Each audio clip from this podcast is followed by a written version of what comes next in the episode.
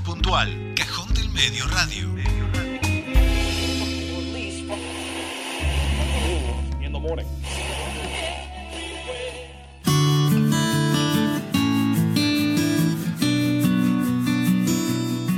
...487 Radio... ...es una emisora que nuclea... ...que busca... ...que convoca... ...que contiene... ...que interactúa... ...que emociona... 487 Radio... ...una radio... ...en movimiento...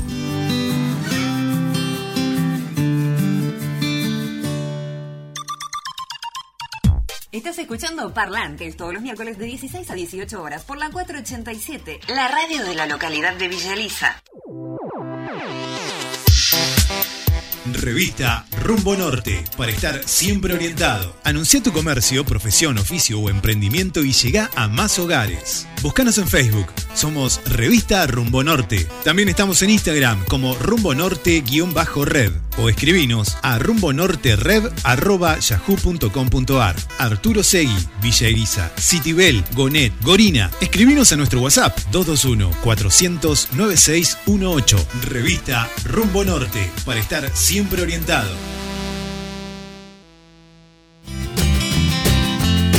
Música, información y toda la buena compañía. 487 Radio, la radio de Villa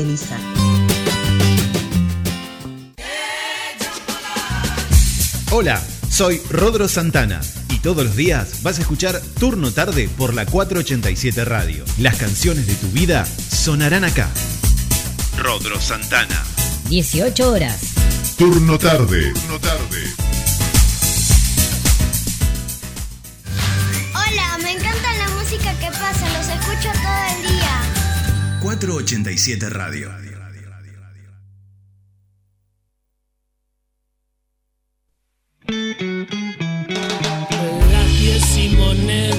Hay ruido a madera. Hoy debe ser lunes, se abre el cajón con la mano de Teban, señor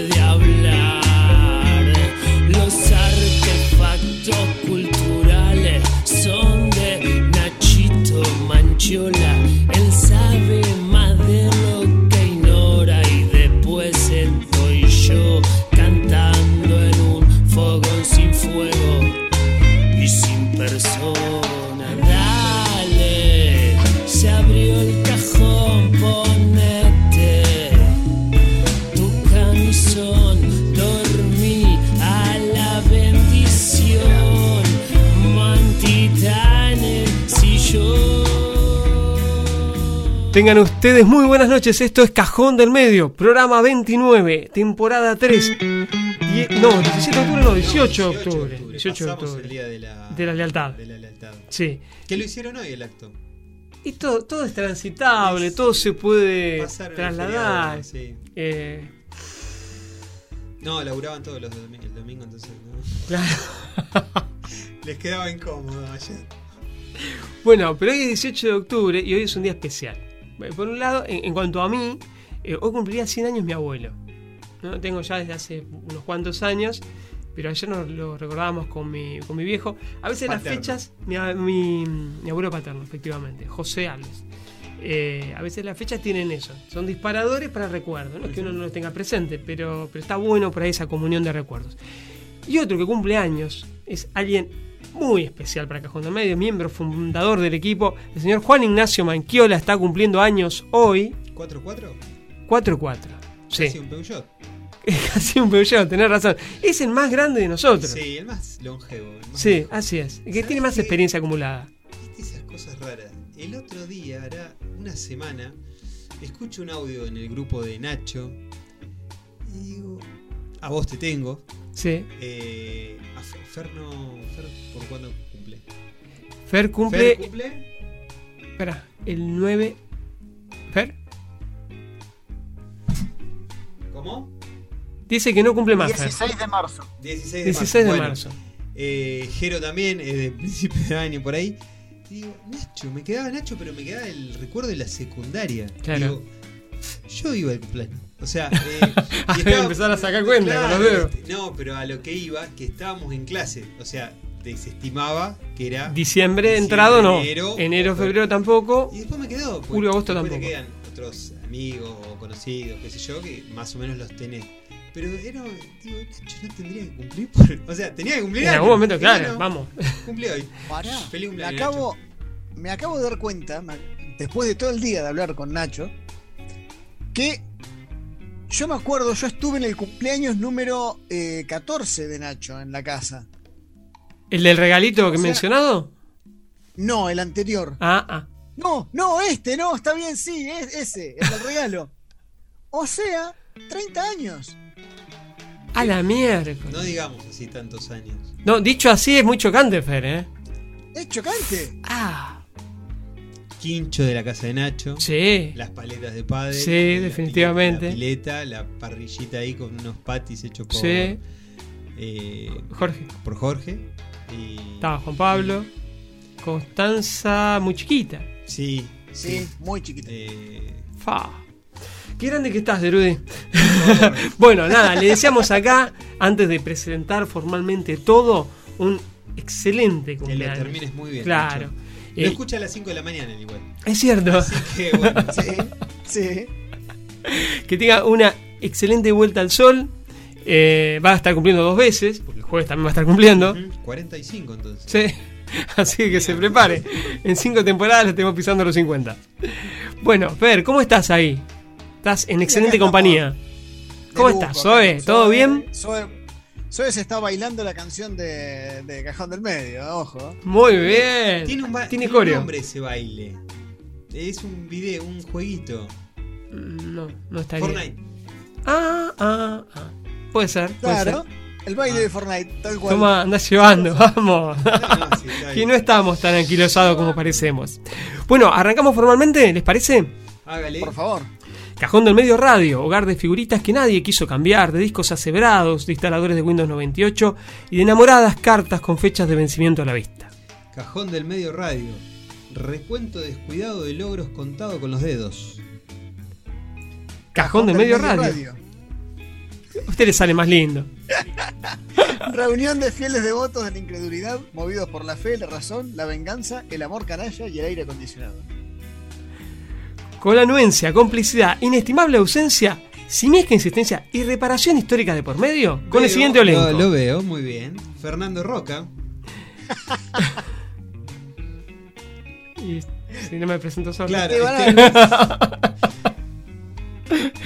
Te estoy, te estoy pataleando la pata. No, pero era ¿Listo? él. Yo dije Fernando Roca. Claro. A él le tocaba Esteban Alves. Claro, siempre desatento, Claro. Fernando Roca. Usted va a bajar del podio, me parece. ¿eh? No sé si Voy se lo merece. ¿eh? Voy con delay, voy con A delay. vos, Jerónimo Maki. Diego Sebastián Derudi. Juan Ignacio Juan Manquiola. Ignacio Manquiola. Y Pablo Albuquerque que ha, quedado en la última posición. Decís que este año no hay descenso, porque Ya, si no, la temporada 4 no, no está más. Después de Nacho me parece que tendría que venir. eh, no, bueno, también. Y puntitos. Tipo Sí. troquelado, viste, que decís, bueno, Para completar. con- con la tijera. Cosa de que. Póngalo, sáquelo. Bueno, contamos además con el inestimable auxilio de nuestro operador de lujo, el señor Marcelo, hoy ahí firme, impresionante. Y lo tenemos también a Rodrigo Santana, que nos está poniendo en vivo. Porque con la radio Somos bastante sonso como para So- no somos bastante fieros, ese es el problema. sí. Porque en la radio, qué sé yo, uno puede jugar con esa magia, el misterio de la radio, pero no, Apagar acá la luz. es lo que hay. Sí, apagar la Apagar luz. la luz. No es mala esa, ¿eh? Bueno, estamos transmitiendo en vivo. Que cuando se apaga la luz, No, ojo, eso Prende la luz del celular. Claro, tal cual, ¿no viste un recital? Te seguís deschavando la edad, ¿eh? Qué cosa seria. sí, sí. Tiempos en los que no había pastillas de color alguno, ni, ni- ni azules, ni rojas, ni blancas. No, no. Transmitimos en vivo a través de la web de la 487 desde el coqueto estudio de la emisora y la experimentada virtualidad de Fernando. Y sin mucho más, damos comienzo a Cajón del Medio Radio, episodio 29, temporada 3.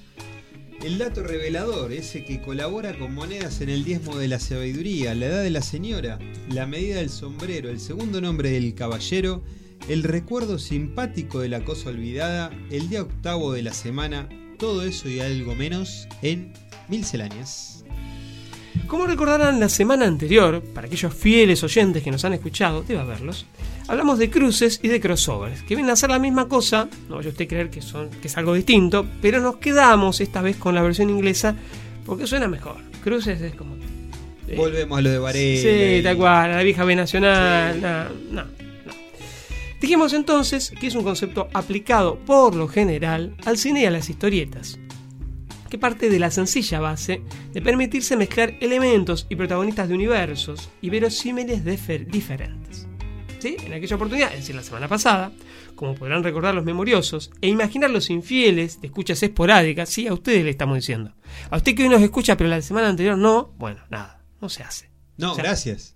Hoy nos está escuchando. Ah, bueno, perdón, perdón, perdón. No, Entonces, no, no. eh, es cierto, veamos el vaso medio lleno. El comentario ese. No importa, tachamos. Acá la producción eh, se, se dejó llevar. Eh, gracias por escucharnos. Los invitamos a que lo repitan el jueves y acá en más en lo sucesivo. Así no se pierde nada de lo que vino antes. Es como empezar a ver las guerras de las galaxias desde el episodio 5. O sea, nada. Y Viste que se. Ya viene medio complicado, que te arranquen en el 4, Como arrancan en el bebé 5. sin- En la otra que vi ya estaba con la espada en la mano. Dale. Un poco más. Yoda Coherencia, por favor. Yoda. Sí. Igual el primer Yoda.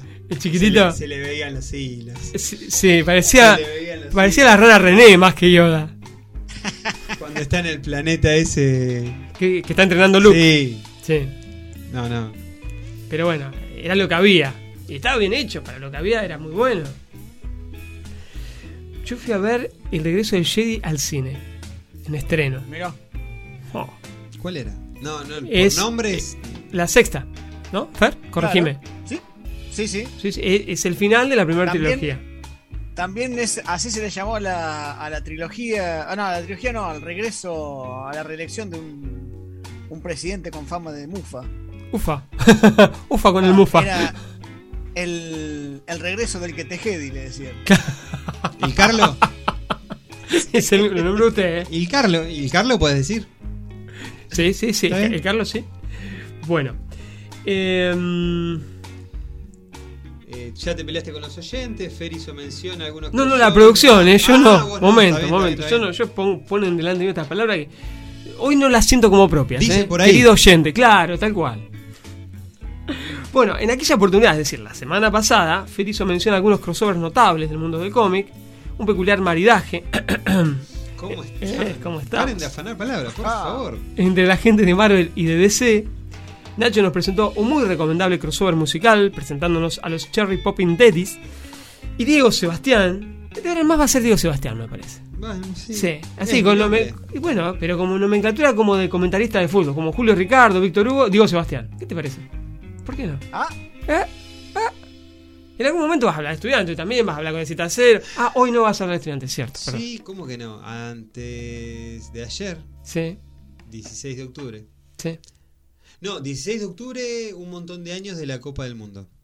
¿De qué Y- copa del mundo? ¿Qué Copa del Mundo? ¿qué Ah, Copa del perdón, perdón, perdón, perdón. No, está bien. Copa del Mundo, la del Ah. 68, papu. Bueno, bueno, no se cuestiona. Y... No, pará, 16 de octubre y fue también el 7 a 0, el Día de la Madre. Después voy a contar una historia con, con Benja. Bueno, tomamos la palabra. Bueno, em, Diego, nos Diego Sebastián nos sorprendió. Boludo, se comieron 7, en serio. No, No, y dale. Sabía que lo ibas a decir, ¿viste? Pero, lo estaba esperando, lo estaba esperando. Eh, bueno, nos sorprendió con una intensísima eh, pizza de mozzarella Sí. y chocolate. ¿La hiciste? No, no me serio. No. ¿saben Sí, por qué? Tenías el chocolate en tu casa. Lo que pasa es que nunca llega íntegro el chocolate. Al chocolate le pasan cosas. Las madrugadas Son ásperas. son ásperas. Eh, y bueno, nada, la carne es débil. Bueno, en aquellas misceláneas, las de la semana pasada, nosotros nos permitimos recordar humildemente un par de películas eh, con groseros y comerciales crossovers en donde se revoltijeaban El Hombre Lobo, Frankenstein, Cocodrilo y ni más ni menos que Anaconda. En las misceláneas de hoy, entonces, ya puestos en temas, y para aportar algo más a todo esto, nos detendremos brevemente en la literatura. En ella hay un crossover particular, que es el que tiene lugar cuando un autor utiliza personajes recurrentes en diferentes historias. ¿Sí? Esto no lo habíamos contemplado antes. O sea, va contando distintas historias y los personajes se cruzan, no siempre son los protagonistas. A veces están en segundo plano. Hoy es algo más común. Eh, si uno sigue a Stephen King, por ejemplo, eh, hay personajes que son recurrentes y que nos conducen un poco hacia la saga de la Torre Oscura. Corregime, Fer. Exacto. Sí, sí. Ahí está. Así es. Eh, la precuela de Walking Dead también, de, de Fear, ¿es? De Fear. eh, de- Hay personajes que se cruzan. Sí, vi poquito. Me aburrió de. Mirá que me las comí todas. Me aburrió de Walking Dead. es que llega un momento en el que es como que pierde un poquito el rumbo. Para mí es una serie muy buena desde lo dramático en el prim- la primera temporada. Las primeras espectaculares. Sí, sí, sí, Espectaculares. sí. Y después, bueno, nada, con esa costumbre que tienen de andar matando protagonistas. Sí, que no sabes. eh, te digo la verdad, no, no, no quiero tampoco que me lo digan. No sé. ¿Vive Rick? ¿No vive? No te lo vamos a decir. No lo voy a decir. Ah, No bueno. lo voy a decir. Gracias. Sí, Lo que sí te voy a decir, lo que sí te voy a decir es que el año que viene se estrena la primera de tres películas protagonizadas por Rick, Pero de The Walking Dead, de Walking Dead. ¡apa! Eso sí es bueno. Por lo menos el actor vive. bueno, eh, el que fuera precursor ¿sí? de estos crossovers literarios fue el francés Honoré de Balzac. Con Balzac encontramos un estilo de crossover en donde es el propio autor quien construye historias de ficción recurriendo a sus personajes. O sea, es un crossover bastante honesto. El tipo, a lo largo de su obra, va generando esos eh, personajes y después comienza a entrecruzarlos. O sea, expande el universo. Me parece un crossover honesto. Lo que se llama Sí. ropa vieja. Creo que se llama ropa vieja. Todo te conduce a la, a la no, cocina. no, la cocina, ni hablar. Bueno, Balzac de alguna manera sentó las bases de un tipo de crossover que se repetiría hasta la saciedad, tratando de exprimir al máximo los personajes y la creatividad de los autores que cada editor tenía en su plantilla. ¿sí? Hay que pensar que eh, esto se remonta mucho tiempo atrás y que de ahí en más eh, la industria del libro, a partir de los editores y de las editoriales que tenían como exclusivos a ciertos autores y con ellos a los personajes que estos generaban, nada, hicieron que la gallina de los huevos de oro se Siga dando. siga dando, siga dando y se la pusiera a trabajar día y noche. Ropa vieja con mayonesa. Exactamente. Claro. Bueno, no tardó mucho en que alguien apareciera para ir un poquito más allá. Y esto es mediante cruces de personajes de diferentes autores. Porque habíamos dicho que lo otro podría cuestionarse o no el mérito, pero era honesto. Bueno, acá ya la honestidad es como que comienza a ser una línea muy delgada. ¿Sí? Eh, porque no se respetan derechos de autor, ni hermanas de los amigos, ni ayunos de Viernes Santo, ni nada que se le parezca. Respecto a estos crossover, donde se cruzaban los personajes más exitosos de diferentes autores, por parte de un autor ajeno a los mismos, ¿sí? un amable latrocinio, dicho de otro modo. No, no, choreo. Es choreo, Ah, sí, está bien, no, sí, no, no. sí. No, para el que no entiende el latrocinio. Sí, sí, un choreo, tal cual. Llano. Bueno, esto tiene su origen en 1849 cuando Mary Cowden Clark publicó Las aventuras de Kit Bam, donde un viejo marinero relata a su familia sus peripecias, narrándoles todo tipo de encuentros con personajes conocidos, yendo desde Frankenstein de Mary Shelley, y como se ve, se anotan todas, lo habíamos visto en la, la Sí, sí, semana sí. anterior en Contra el Hombre Lobo, hasta el, el toxiquísimo Otelo de Sir William Shakespeare. ¿Sí? Ah. Celoso donde los hubiera. Es un poco mucho. Pero bueno, fue la primera. Al menos no hubo honestidad, pero sí hubo originalidad. Era negro, Claro. ¿no? Otelo era negro. Sí. Este tipo de Dato de color. Sí. Juan. Uy, cómo estamos hoy, eh. Ya está. me Yo lo único que sé es que si algún día pongo un, un hotel alojamiento, le voy a poner hotel. No es malo, eh. Hay, hay cada, cada título. eh, Yo me he cruzado un cartel que decía, sácate. Por el camino general Belgrano. Sí, sí. Sí. Te lo cruzaste, simplemente. No, no, me lo, no, Ah, me lo está crucé, obviamente. Ah, No, no, no. está bien. no, Me lo crucé, Te cruzaste con el portón de entrada. Sacate la ropa, decía adentro. Había otro que en algún momento promocionaban en las transmisiones de fútbol de la red, que no me acuerdo cuál era el nombre, pero el eslogan era ¿Te lo imaginás? Así, muy, Ah, muy sagaz. Claro. Para no dejar mucho abierto a la imaginación. El de La Plata, como es? Que estaba en la radio. Allá por la zona de. No, de no, Ney. no, porque no. O sea, si buscamos canje, No. me quedo con Patagonia, porque la verdad me sirve más, hoy por hoy claro. me sirve más. Muy rico el dulce de leche Maru Botana. ¿eh? Llegaron ayer las cajas. ¿Viste? No, ¿Viste? Tenemos que seguir por ahí, ese lugar. Es, es- es- es ser golpear, tesonero. Es, golpear, golpear golpear, hasta que, no sé, abra un chino, abra un. un argentino, alguien.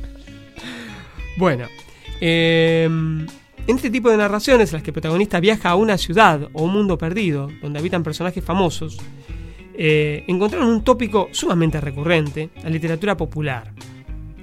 Incluso podemos diferenciarlo de otros tipos de crossovers en los que el viaje sucede después de la muerte. Y los personajes protagonistas son en realidad las almas o espíritus de famosos literatos, escritores o héroes. Espíritus todos ellos errantes en la otra vida que coinciden justamente en un mismo plano. En este caso hablamos de un género propio que se conoce como el Banksian Fantasy, término acuñado por John Kendrick Banks. Bueno, le decía el nombre. Adherentes a este subgénero, tenemos como una de las obras más populares la del mexicano Adolfo Fernández Bustamante. Acá estamos hablando de una película, ¿sí? Que se tituló La rebelión de los fantasmas y que es de 1949. A ver, para ponernos básicamente en tema. Esta película sitúa la trama en la vieja Ciudad de México, que va a ser demolida, y en la que habitan los fantasmas de La Llorona. Venimos bien, México, La Llorona, está bien. Está bien. Sansón, ¿Por qué? Don Quijote, ¿Eh? Romeo y Julieta, Chopin, Paganini y Tutankamón. Exactamente, así soy, me hace Sí, con- al, me hace- barro. Y siguió, ¿eh? Sí, y sí. siguió, siguió, siguió, fue por el Cardal, llegó al Maizal. ¿Cómo haces para meter toda esa gente ahí? Porque Me hace Paganini. acordar, ¿sabes a qué? Otro. Hasta Pagani te lo tomo. ¿Sabes? Me hace acordar otro crossover así extraño, pero que este salió bien. No, no así la película. Eh, la, Liga de Caballeros Extraordinarios. Ah, sí. Sí, la, la película es. Pero trabaja Sean Connery, que eso, eso, es- eso es Trabaja, bueno. Eso sí es lo único que se rescata. Eh, el cómic es muy bueno.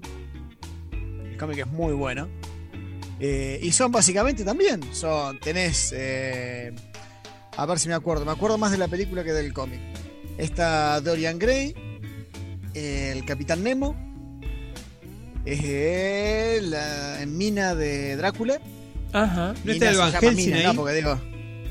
Mm, Van Helsing, claro.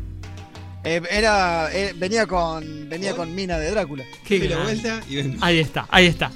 No, no, lo Los tenemos en estado no puro. son lo mío, pero eh, digo, yo vi a John Connery con Val Helsing y debe ser esa película, porque no. Che, no, ¿qué me mierda? Bueno, y, y Connery era Alan Quatermain. El protagonista de las minas del Rey Salomón. Exactamente. En el libro, porque en la miniserie era.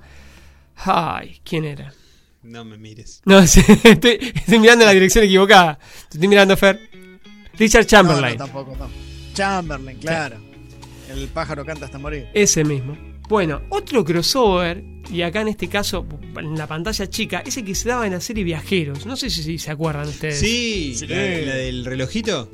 Sí, yo no me acordaba cómo viajaban en el Con tiempo. el relojito. Ah, no está mal. Esa, esa serie. Pará, es el tipo una- con el pibito, ¿no? Claro. Sí, sí, Sí, sí. buenísima, década del 80. Esa serie es una copia. Claro, eh, ese. copias- ¿Viste? No, no, si lo, lo ¿Saben mío qué? es, es, eh, visual. No es más que eso. ¿Saben que esa serie es una copia? eh, pero copia, copia. eh, desde todo concepto. Plagio de plagio. De Doctor, de Doctor Who. Ah. Doctor Who, lo que pasa es que acá no llega porque era inglesa. Entonces tenías todo el problema con los ingleses que hubo en los 80. Entonces, como no podía poner Doctor Who, ponen viajeros. Pero Doctor Who también es un, un viajero del tiempo que viaja con eh, un chico, chica o grupos así eh, por el tiempo conociendo personajes históricos. Wow. No hay nada nuevo bajo el sol, como se, Eh. se habrá visto. Eh, Pero era simpática esa serie. A mí me gustó, a mí me gustó mucho y me, me marcó mucho en, en mi infancia. Fue una, la serie que más disfruté cuando era chico. ¿La de viajeros? Sí. La de viajeros, sí. Y aparte cuando terminaba te decía, si quieres saber más de tal personaje, ve a tu biblioteca. Eso es fantástico. Sí, sí, ya que alguien invita a leer está muy bien. Em, Crossover. crossover, sí. Eh, acá Mabel nos dice, novela venezolana, Mario Ricardo. Ah, por los, por los dos nombres será. Diego Sebastián. Eh, O Mario Ricardo que sea María del Carmen. Entonces, Eso sería más crossover. Eso es Mm. más crossover. que expláyese Mabel, por favor. Y bueno, hoy tenemos un ausente con aviso, que es el señor Jerónimo Maki, como habrán notado. Eh, no, hoy nos dedicamos a extrañarlo, pero la próxima está. Así que Mabel vaya aclarando la garganta, tecito de jengibre, porque la queremos antes de que termine el año. Tiene que estar cantando acá con Jero. Miel Sí, y sí, vino sí. tinto. Ahí me apunta Marcelo que sí. Ahí está, estamos haciendo lobby. La pasamos a buscar, ¿eh? no hay problema. ¿eh? Sí, al lado de casa, o sea. Por eso. prometemos, Sé dónde vivís, Mabel. prometemos algo rico. Puedo tratar de hacer budín de pan de Ah, nuevo. Bueno, Si lo dejas en mis manos. No va a venir así. Bueno, cocina muy bien, Mabel. sí, sí, doy fe, doy fe. Una torta marmolada. Impresionante. No es que le estamos pidiendo una torta No, marmolada, por por, favor, favor. Pero capaz que hay gente que no la ha probado, entonces le genera dudas y no cree en nosotros. capaz en formato de muffins. Para También. ¿no? que sea más práctico el, darle a los que están esperando afuera de la, de la radio. De la radio, tienes razón. Si no, andar cortando porciones No, chiquititas. no, con es 20 como- paquetitos. Estamos hechos. Acá, Bueno. acá Julieta nos está diciendo que le, encan- le gustó mucho La Liga Extraordinaria. La película. Ah, em, para la señora de Sean Connery, capaz que también. Yo, la verdad, no, no me enganché. No me enganché mucho. O No, sea, no, tengo A mí me gustó, el- me gustó el concepto. claro. Bueno, Viste, pero no, vamos a cuestionar el gusto de Julieta. No, no vamos a meternos en eso, pero bueno. No, no. Bueno, Hay gente de gimnasia también. hay gente de gimnasia. Sigue habiendo, a pesar de ese 7 a 0. Eh, bueno, a lo largo de estas próximas dos horas, en realidad bastante menos, porque ya no- nos hemos Estamos ido un poquito por, programa, por sí, sí. las ramas, eh, iremos desentramando varios crossovers más, naturalmente. Pero, pero, pero, por lo pronto, elegimos parar un cachito acá y quedarnos con esa idea de Fernández Bustamante, que se permite convocar a un grupo de fantasmas notables para apelar a una demolición en ciernes. Y como necesitamos de una pausa musical para darle continuidad a nuestro cajoncito de hoy, elegiremos una canción del nano Joan Manuel Serrat que retoma esa idea de Bustamante, eh, recoge el guante de aquella juntada improbable de espíritus notables. En este caso, son los fantasmas del Roxy lo que vienen a musicalizar este lunes primaveral ya de octubre del cajoncito. Sigue haciendo frío. Eh, pero usted arrastra el frío desde el sábado. Música. Ay, sí, por favor. Vamos a la música.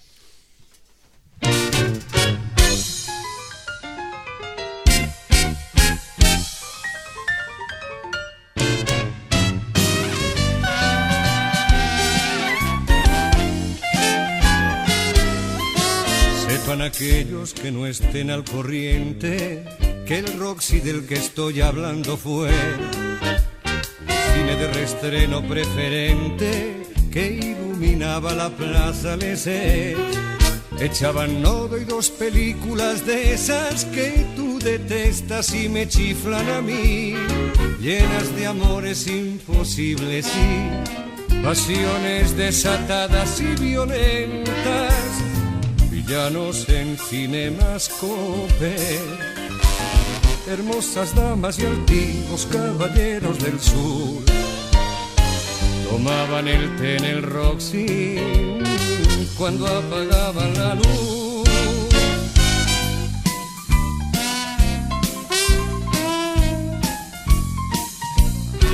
Era un típico local de medio pelo, como el Excelsior, como el Marilán, al que a mi gusto le faltaba un gallinero con bancos de madera oliendo a azotar.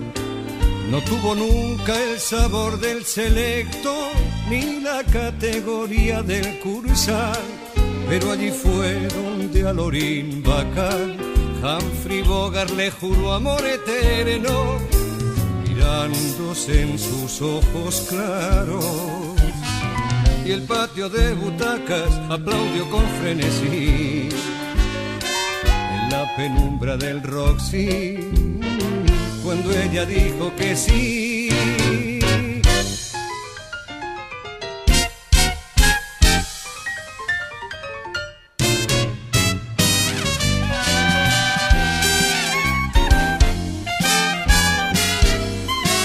Yo fui uno de los que lloraron cuando anunciaron su demolición con un cartel de Núñez y Navarro próximamente en este salón.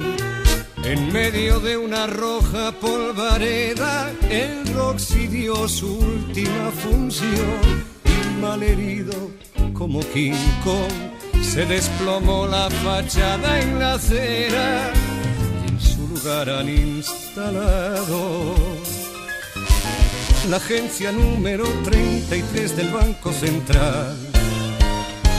Sobre las ruinas del Roxy juega al palel capital.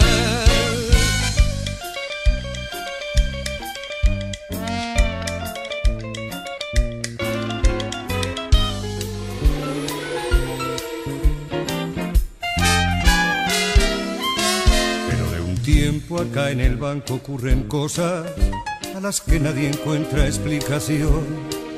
Un vigilante nocturno asegura que un transatlántico atravesó el hall y en cubierta Fred Astaire y Ginger Rogers se marcaban el continental. Atravesó la puerta de cristal y se perdió en dirección a Fontana y como pólvora encendida por gracia y por la salud está corriendo la voz que los fantasmas del Roxy son algo más que un rumor.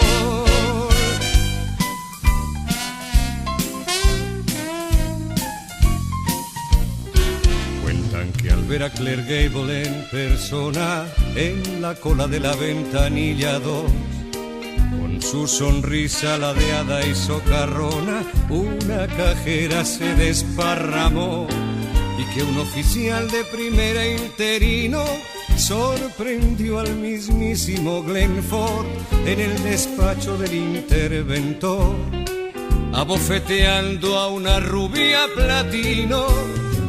Así que no se espante, amigo esperando el autobús le pide fuego Jorra.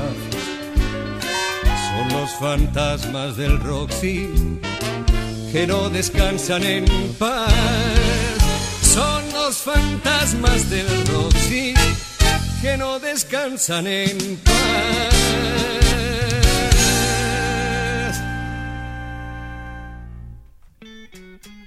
Estamos de vuelta a lo que pasaban los fantasmas del Roxy, el nano Joan Manuel Serrat.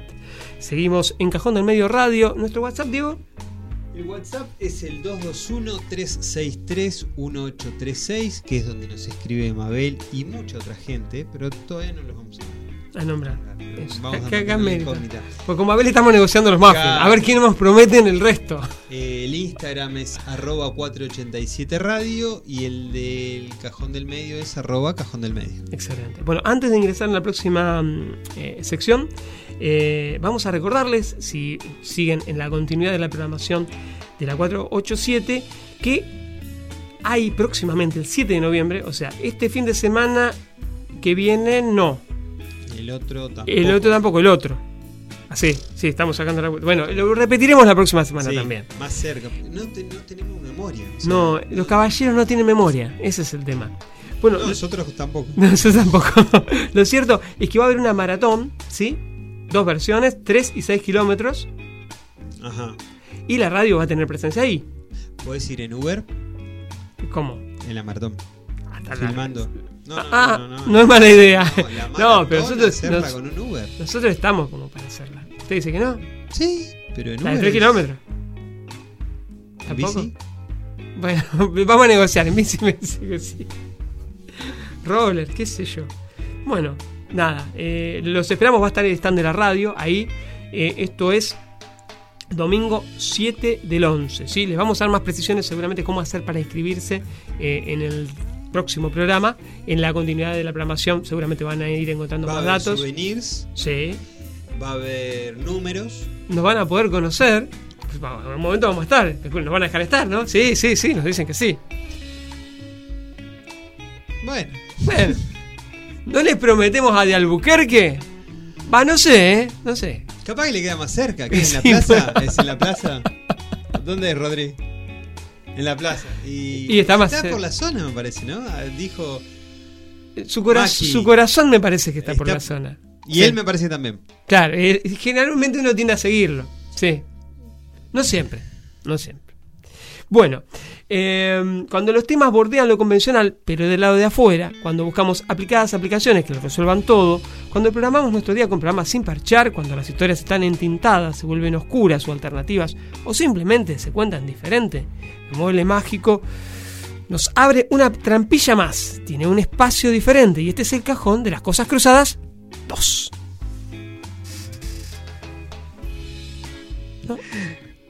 Bueno, la verdad me pone muy contento repetir la consigna del programa, porque la semana pasada, cuando finalmente elegí hablar del, curso- del cruce entre Marvel y DC, tuve que dejar afuera otro tema muy interesante.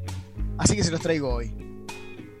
Eh, les voy a hablar del universo compartido entre las sitcoms norteamericanas de los años 90.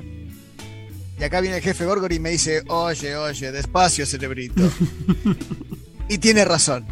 Primero les tengo que explicar qué es una sitcom.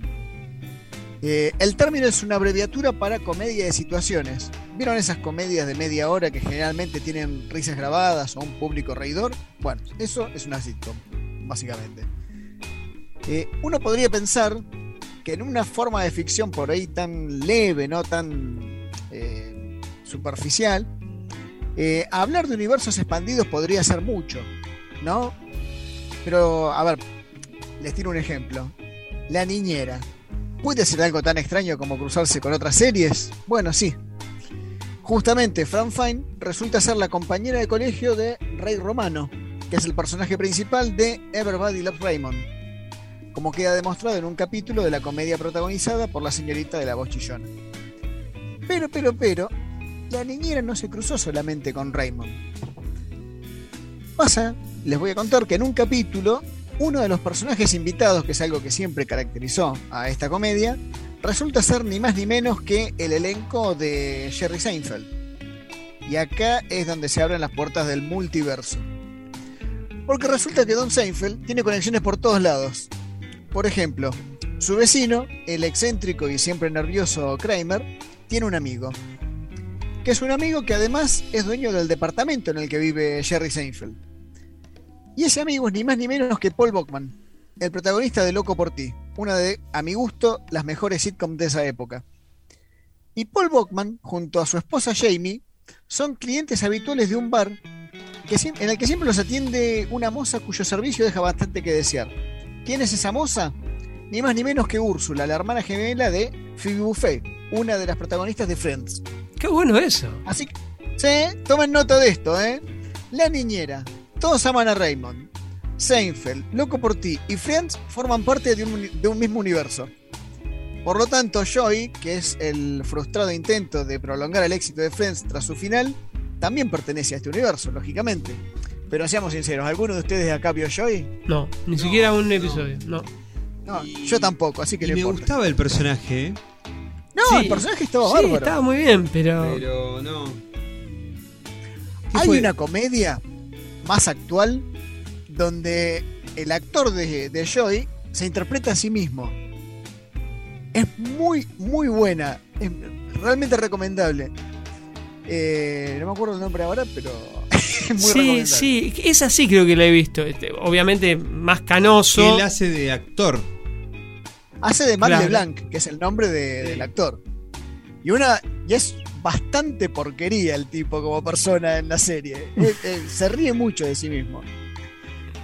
Bueno, eso es lo que tiene eh, el cine y la televisión norteamericana. Se ríen mucho de sí mismos. Me parece que, digamos, amén de otras cosas que uno puede criticarles, eso está bueno. Bueno, Algo que tiene, algo que tiene interesante esta, esta serie que les decía, las de Matt LeBlanc, eh, ya, ya de grande, que donde hace de él mismo, eh, Episode se llama. Episodes, episodios. Eh, es que no es eh, norteamericana, es eh, británica, así que es otro tipo también de, de humor. Eh, pero no me quiero ir sin mencionar otro cruce entre sitcoms, pero esto lo quiero mencionar por lo extraño. Hablo de Two and a Half Men o Dos Hombres y Medio, que fue una comedia escrita por el polémico Chuck Lorre, protagonizada por el polémico Charlie Sheen. Las comedias de Lorre tienen ya de por sí un, un extraño cruce entre ellas.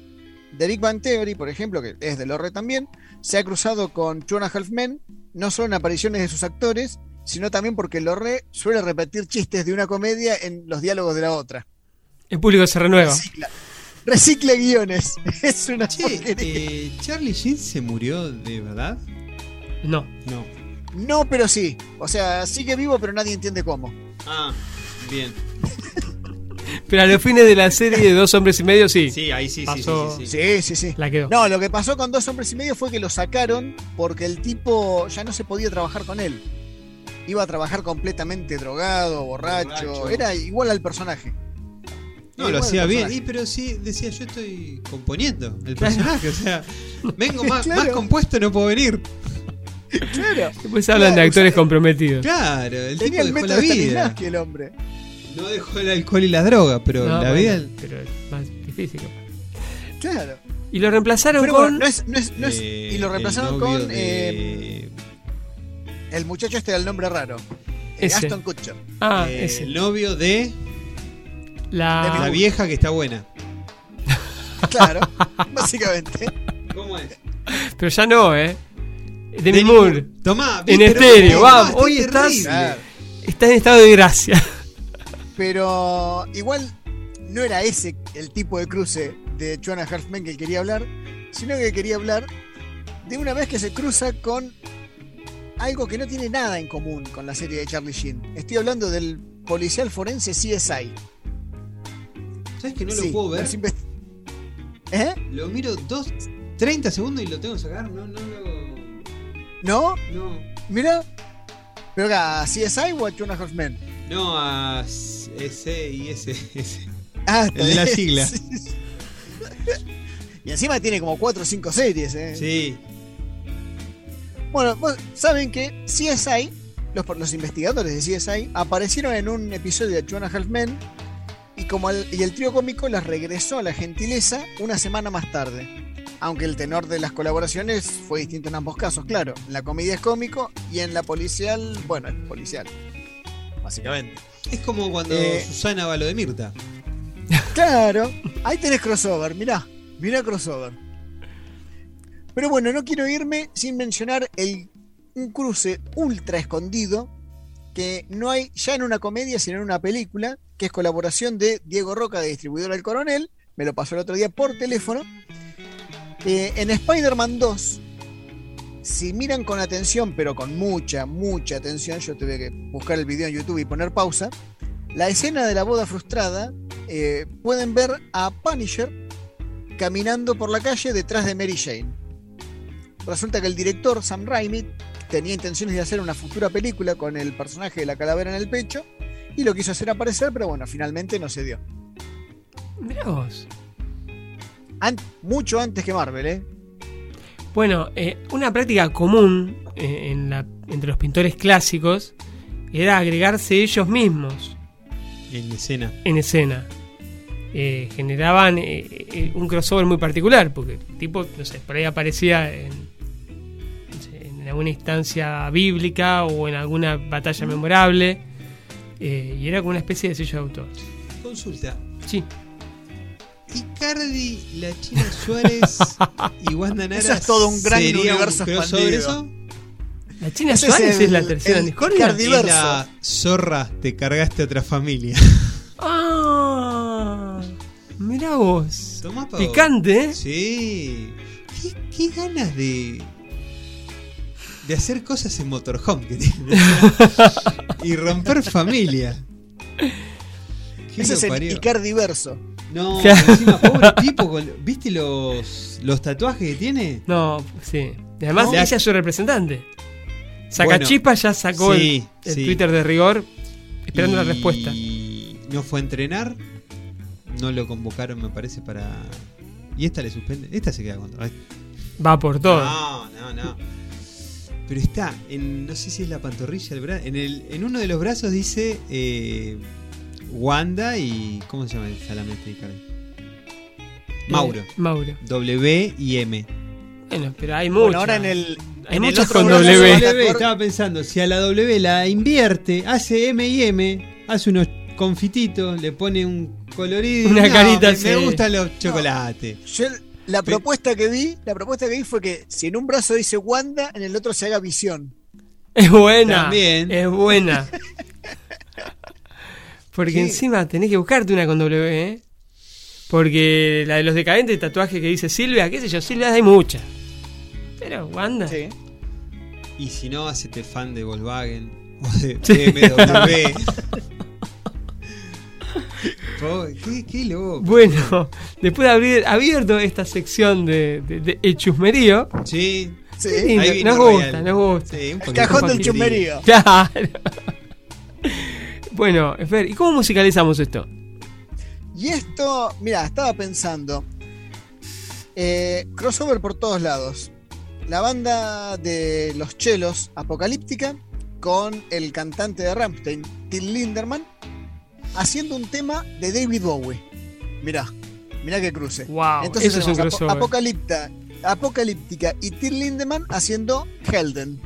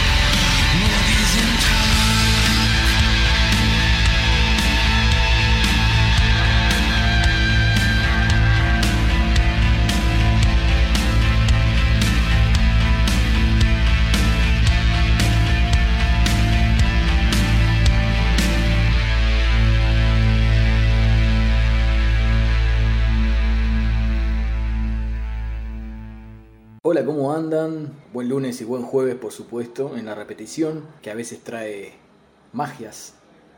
Nunca se sabe qué ocurre en una repetición. ¿Es exactamente el mismo programa? ¿O hay algo más o algo menos? En el caso de artefactos espero que haya algo más. Esta entonces es una nueva edición de Artefactos Culturales y hoy les vengo a hablar de un crossover absolutamente maravilloso. 1967, Río de Janeiro. Unos jóvenes innovadores hace unos años que crearon un nuevo ritmo llamado bossa nova, una especie de nueva ola que trae nuevos aires a la música sincopada del gran país sudamericano. Ese ritmo ya está trascendiendo las fronteras, ha llegado por ejemplo a la Argentina y está mirando al jazz estadounidense y el jazz estadounidense está mirando hacia Brasil con atención. Antonio Carlos Jobim, uno de los creadores de la bossa, junto con Joao Gilberto y con Vinicius de Moraes desde las letras y varios otros, recibe una llamada que le dice, el señor Frank Sinatra quiere hablar con usted, con vos, con vos, hay que ver en qué idioma se lo dicen. El tipo cuelga y putea y dice, me están haciendo una joda a mis amigos. A él le hacían jodas, tipos como Vinicius de Moraes. Tenía un 40 años, estaba rondando los 40 años, Jobim, Tom Jobim. La cuestión que insistentemente lo llaman hasta que una voz le dice, soy Frank Sinatra y estoy muy interesado en trabajar con vos, ¿qué te parece? Y Jobim, temblando, dice, ¿cuándo? ¿Dónde? Así que así empieza a prepararse, a pergeniarse, que palabra horrible, una reunión histórica un cruce histórico. El guionista, director y productor Oscar Plasencia lo cuenta de manera muy interesante en un artículo de la revista Moon Magazine, porque una vez que le dicen a Jobim, vamos a grabar este disco, y que el tipo recupera el aliento, porque era muy fana de la voz de Sinatra, a todo esto un pequeño, una acotación, 1967 Sinatra está perdiendo el cetro, están los Beatles en Inglaterra, se está corriendo el eje, ¿sí? de, Nueva York y otras ciudades estadounidenses, eh, o Las Vegas, por ejemplo, hacia Londres. Y el tipo quiere mantenerse ahí. Es la voz. Y lo llama Jobim, que en ese momento ya era una institución en Brasil, pero una institución que admiraba a Frank Sinatra. Bueno, Jobim viaja a Estados Unidos, pero Sinatra no estaba ahí. Sinatra se había ido a, a una pequeña vacación, digamos, a los Barbados, para intentar recuperarse, cuenta Oscar Plasencia en este artículo que les mencionaba, de la crisis matrimonial con la jovencísima Mia Farrow. Entonces Jobim se aloja en el Sunset Marquis. Ahí le pusieron un piano, un frigorífico, una ladrita llena de bebidas, por supuesto. Y de inmediato se puso a trabajar con Klaus Ogerman, el arreglista que había contratado para que se ocupara de toda la dirección musical del disco por venir. Pero pasaban los días, repasaban los engranajes de Garoto de Ipanema,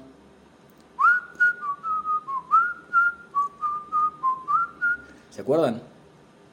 De Dindy, de Corcovado, Meditación, Insensatez, Inútil Paisaje o Amor en Paz. Todas canciones que iban a tocar con el maestro. Iban a tocar con el maestro, pero eh, el maestro no aparecía. Y Jovin se empezaba a impacientar. En una carta que le escribe Vinicius de Moraes, le cuenta que se pasaba todos los días viendo la tele, comiendo y bebiendo mientras esperaba su llamada. No paro de preguntarme si no se habrá arrepentido. Estoy lleno de barrigosis, decía. Y además otra duda que tenía Jobim es qué pasaba con Sinatra, cómo se iba a adaptar Sinatra a esa música que había nacido para cantarse despacito al oído, que apenas se acompañaba de una guitarra y quizá un piano y una pequeña orquestación, pero que estaba lejos del de jazz de orquestas, del swing y de, y de la música que solía acompañar a Sinatra. ¿Qué pasará? decía Antonio Carlos. El productor Sonny Burke le llamó y le dijo, van a comenzar a grabar el día 30. El 30 Frank Sinatra llegó media hora antes de lo previsto al estudio, algo que nunca había pasado. Inmediatamente se puso a ensayar las canciones de Jobim, cantaba, silbaba, modificaba cosas. La cabina de control empezaba a llenarse de gente. Poco a poco llegaban los músicos. Uno comentó, absolutamente todo y todos estábamos bajo la personalidad de Sinatra. Bueno, todos excepto el batería, Dom Un Romao, así se llamaba, que había exigido Jobim que estuviese presente, quien daba la impresión de que A la más mínima subida de tono de Sinatra o de alguno de sus técnicos se iba a ir de la grabación con un gesto de corte de mangas. Era un baterista espectacular, pero tenía un carácter bastante, bastante difícil. Imagínate, plantártele a Sinatra. Y empieza la grabación, 8 de la noche. Sinatra lo mira al director de orquesta y le dice, bueno, probamos una, ¿eh? Vamos a ver, deme un la. Y chasquea los dedos. El la pasa rápidamente de el piano a la cuerda, de la cuerda a la madera, tocan la canción una vez, entonces hay un largo descanso, relata Plasencia, y una tensa espera. El arreglista y el director de orquesta preocupados lo miran a Sinatra. ¿Tempo? No, no, el tempo está bien, es la única manera de hacerlo, hay que atenerse a él. Solo hay un tempo para esta canción, cualquier otro no sería indicado para el caso. Arrancan con Dindy, todo va como la seda. Cuando termina la canción, Sinatra comenta, la última vez que canté tan bajo fue cuando tuve laringitis. Otra toma de sonido. Pobres los que tienen que soplar en su instrumento. Empieza la grabación, no pasan dos minutos y un trombonista deja la vara de su instrumento deslizarse unos milímetros fuera del compás y Sinatra se da cuenta. El pobre músico, pálido, lo mira a Sinatra y Sinatra le dice, no te esfuerces. El trombonista intenta bromear, si soplo más suave, el aire va a acabar saliéndome por la nuca. Sonny Burke, el productor, se pasea de un lado a otro, tratando de que reine el silencio, mientras que Jobim habla en voz baja en portugués con el batería y con Ray Gilbert, su productor. Parece tranquilo, relajado, mientras a su alrededor hay una especie de nerviosismo contenido. En el siguiente tema, Jobim va a cantar con Sinatra. Tom solo parece estar pendiente de los latidos de su propio corazón, dice majestuosamente Plasencia. Sinatra y Jobim cruzan una mirada de complicidad y arrancan.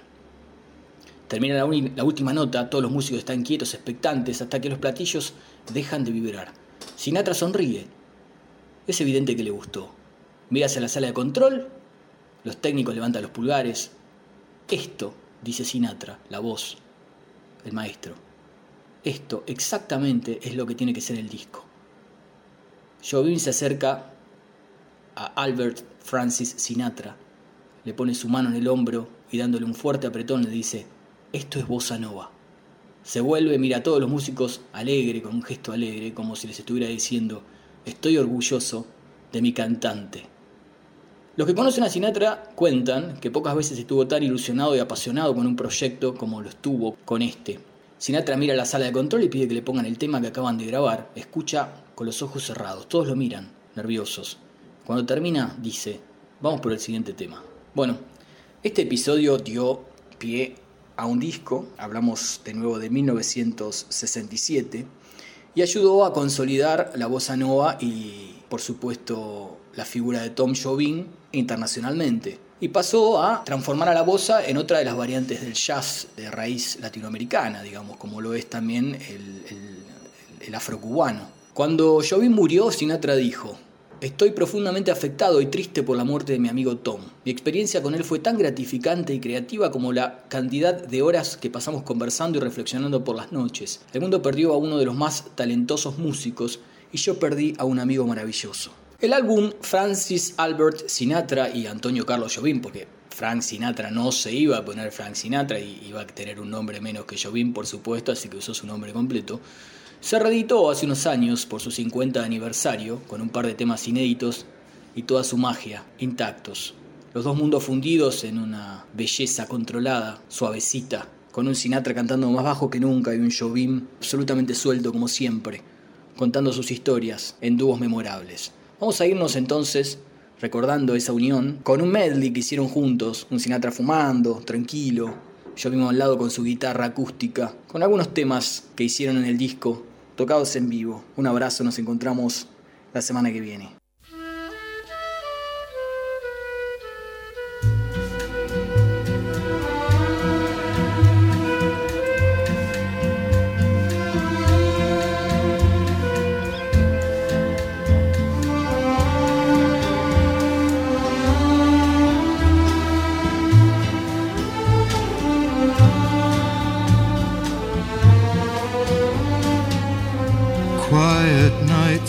Quiet stars, quiet chords from my guitar, floating on the silence that surrounds us. Quiet thoughts and quiet dreams, quiet walks by quiet streams, and a window looking on the mountains and the sea. How lovely! This is where I want to be. Here with you so close to me until the final flicker of life's ember.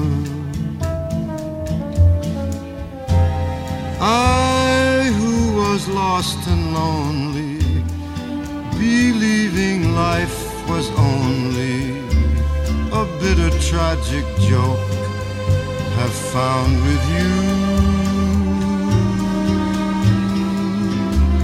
the meaning of existence, my love.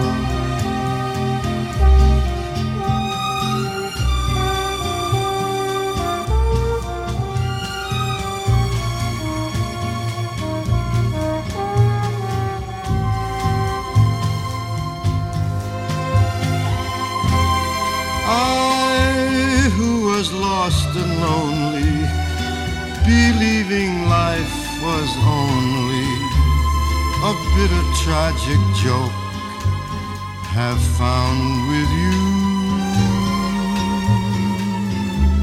The meaning of existence,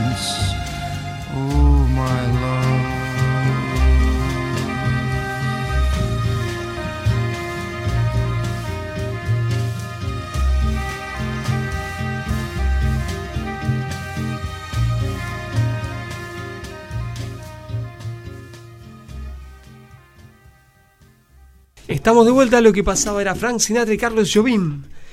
Acá tuvimos un pequeño inconveniente técnico de nuestra producción, de, de los nuestros, es, es un cherro de que eh, hemos de hacernos cargo. Entonces, lo que han escuchado ustedes es un artefacto cultural, pero es el que... eh, Que no diga la gente a ver cuál es. ahí está. ¿Por, por qué tenemos que andar desnudando las.? El de la, el de la Sí, listo. No, che, mira, se pasada. confundieron tal cosa. Ahí y está, capaz que es- no nos confundimos. es capaz que no- eso, si eso. Están atentos. Ahí está. Listo, entonces no, no nos desnudamos nada. Yo ya me puse la campera de nuevo, me estoy haciendo la zapatilla. Eh, bueno, nada. Se está haciendo- estoy, estoy comentando, se está haciendo un té, señor Derude. Está perfecto. Menos mal que lo dijiste vos, Sí, si no lo iba a decir yo, no, entonces... Porque acabo de ver. eh, Viste que esto es Facebook da para todo. Sí. A ver. Mirá lo que es. Mirá lo que es. El porte, el. Mirá lo que es. Está impecable. Está hablando de Juan Sebastián Verón, naturalmente, sí. Digamos, y- Ah, pensé que hablaba del gato que parecía Hitler. ¿Qué No, pasaste pero recién? la bruja haciendo jueguito en el, entre- en el entrenamiento de estudiante. No, volvé, bruja. Volvé. no se lo digas de nuevo, que vuelve de nuevo, no tiene problema. Vos bueno. fijate que... Bueno, vamos a ponernos al día con nuestros oyentes. Mabel, Mabel, Nos dijo que nos va a traer los muffins. no. Casi tan bueno Ah, como eso. bien. Dijo. Pero no nos dijo que no nos lo va a traer. Bien. O sea, nos dijo que va a arreglar con Jero. Así que prometemos a mediano plazo ahí un mixture entre Jero y, y Mabel, un crossover. Veremos en qué género pueden coincidir. ¿Serían muffins marmolados, salados? No, no, Ah. no. No, no entiendo. Los muffins no se negocian, los muffins también vienen. Pero eh, Jero sería voz cantante y guitarra y Mabel tendrá que coincidir en alguna canción. Canta pero muy bien, ¿eh? Marcelo Sí. no me deja mentir. Es gospel. Sí, particularmente gospel, pero yo la he escuchado cantar otras cosas y la verdad... No gospel. No, gospel. Gospel. Gospel. ¿Qué, Gospel. qué- ¿Qué- cuántos años tiene usted? Menos que vos. La pucha, Dios. Seguimos con otra ya que cosa. estamos ya que estamos poniéndonos al día mira mira cómo te saco ya que estamos poniéndonos al día con los oyentes acá eh, Julieta comenta que hay un episodio de eh, X Files de mm, Expedientes X que se cruza con la con el reality policial Cops Apa, sí no lo tenía. No lo y tenía. acá acá acá Vero me está diciendo que también con los Simpsons ¿Sí? Se cruza. Sí, el, el episodio de los Simpsons. Ah, sí, tenés razón, sí. Les traigo saca paz. Sí, sí. Ahí Hasta- yo- Hay un, hay un datito que es un chistecito así de color, pero ¿vieron cuando Mulder saca la, la, La credencial. la placa, la credencial de- del FBI? Que está la foto de él así posando. Sí. Eso es una referencia a que él eh, hacía películas eróticas. ¿En serio? Él tenía una serie en, Ah, sí. Una serie que llamaba Los Diarios Californication. No, no, no, eso es después. Este era Los Diarios del Zapato Rojo, era del canal de Playboy. Y en la que él era un marido despechado, abandonado por su, eh, por su ex esposa, que quería entender por qué las mujeres engañaban o, o caían en la infidelidad. Y pedía diarios íntimos de mujeres. Y cada capítulo era él leyendo un diario íntimo. No lo tenía eso, ¿eh? Sí, sí, sí. singular. He visto un par de, de episodios. No. Mire. Sin los niños. Eran soft, eran soft. Tranqui. Eróticos eran, no. Bueno, em, ¿cómo seguimos? Con el genérico. Deberíamos seguir con cuando lo nuevo no es nuevo. Bueno, seguimos con el genérico. Hoy estamos medio random. No, nos, ten- nos tiene que No, soportar vamos, más. Venimos, venimos, vamos.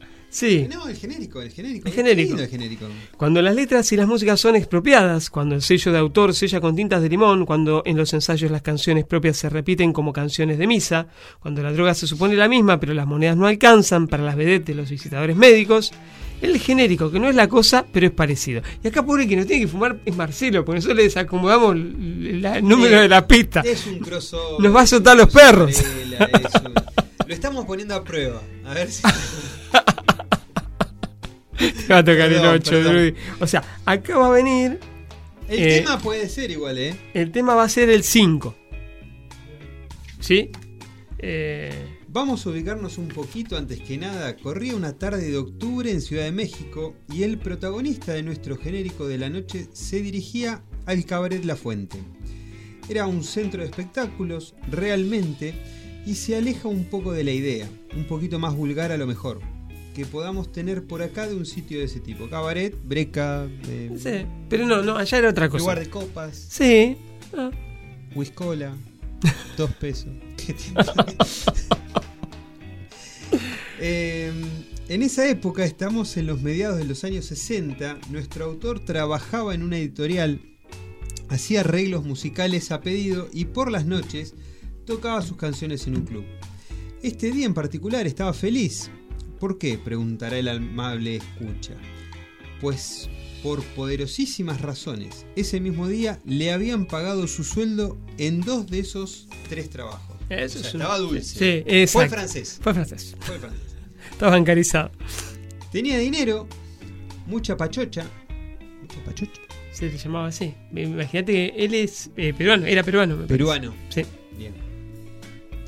Eh, comentaría en algún momento en una entrevista con. Ah, él dijo, perdón, perdón, estoy dormido. Comentaría en el canal 2 de su país. Así que entusiasmado buscó un teléfono y llamó a su casa para invitar a su familia a comer.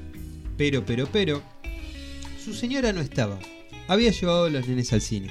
Ya estaba gastando a cuenta.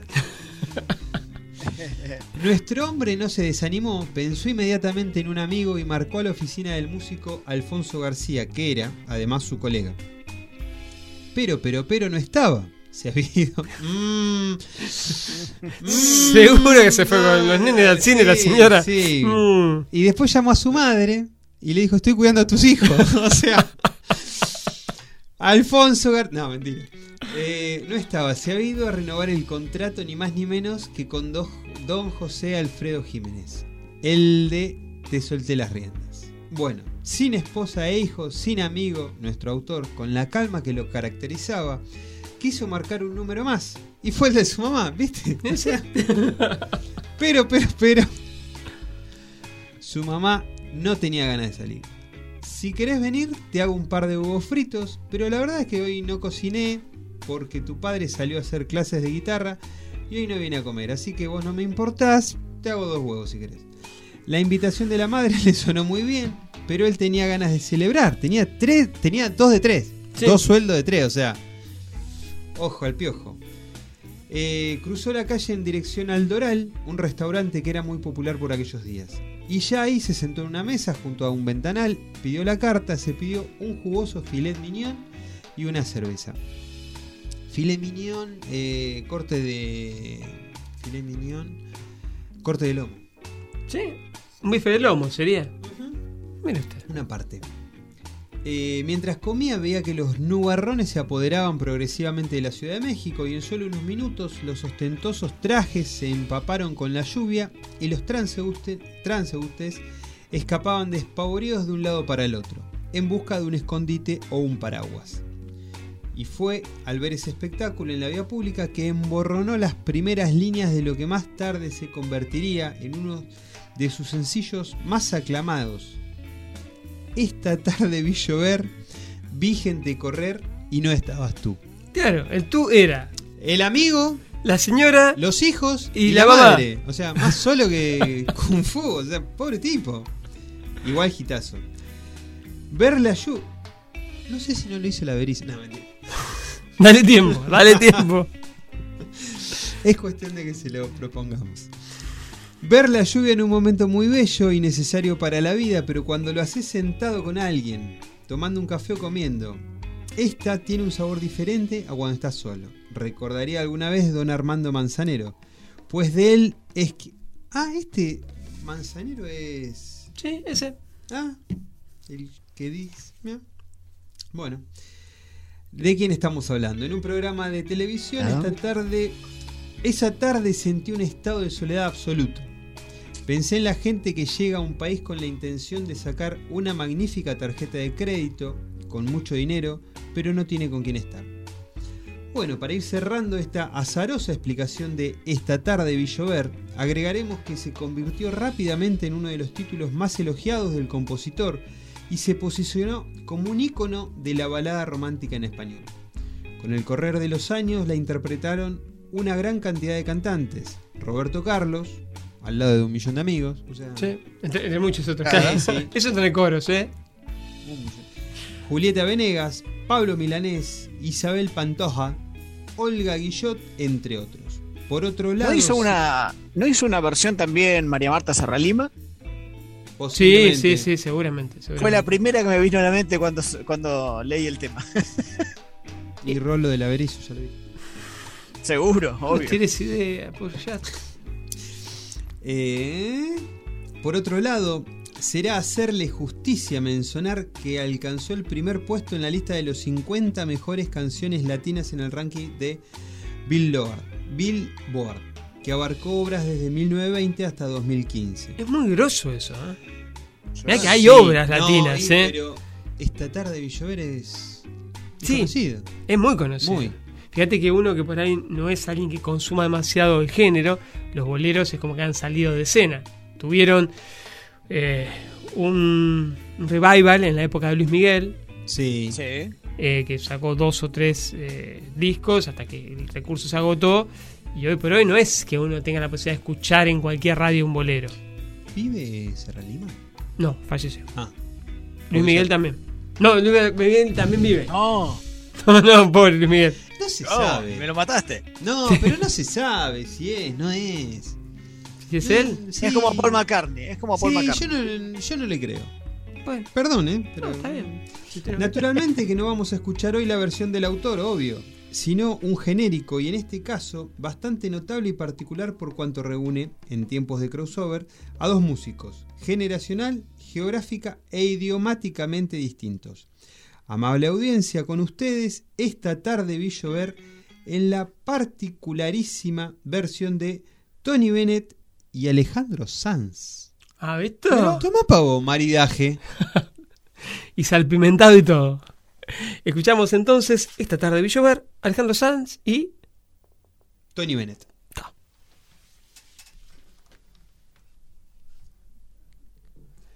No. O- o- eh, está- seguimos probando.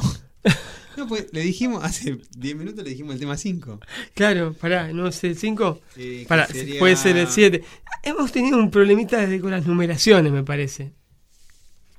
Los números no son los nuestros. No, no son los nuestros, no, definitivamente. A ver, a ver. Que ponga lo que quiera. No.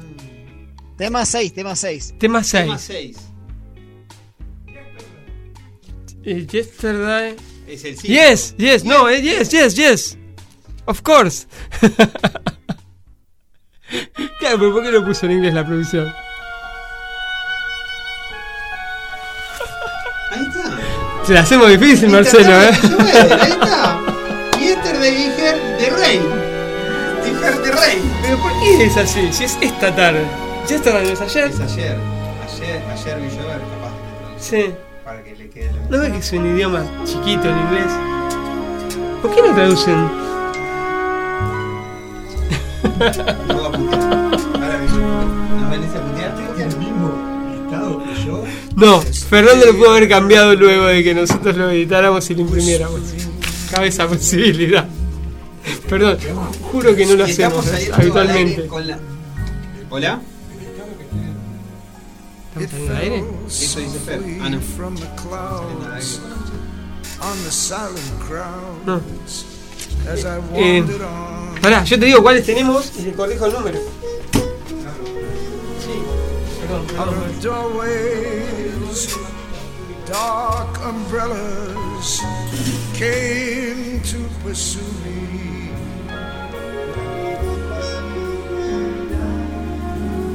Faceless people, as they passed, were looking. No one knew me. Esta tarde vi llover, vi gente correr y no estabas tú.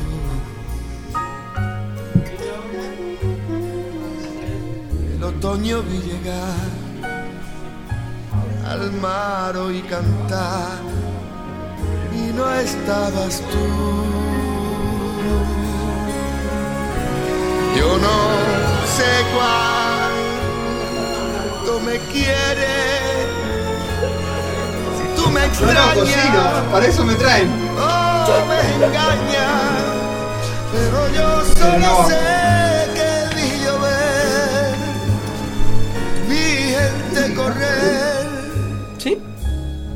no estabas tú.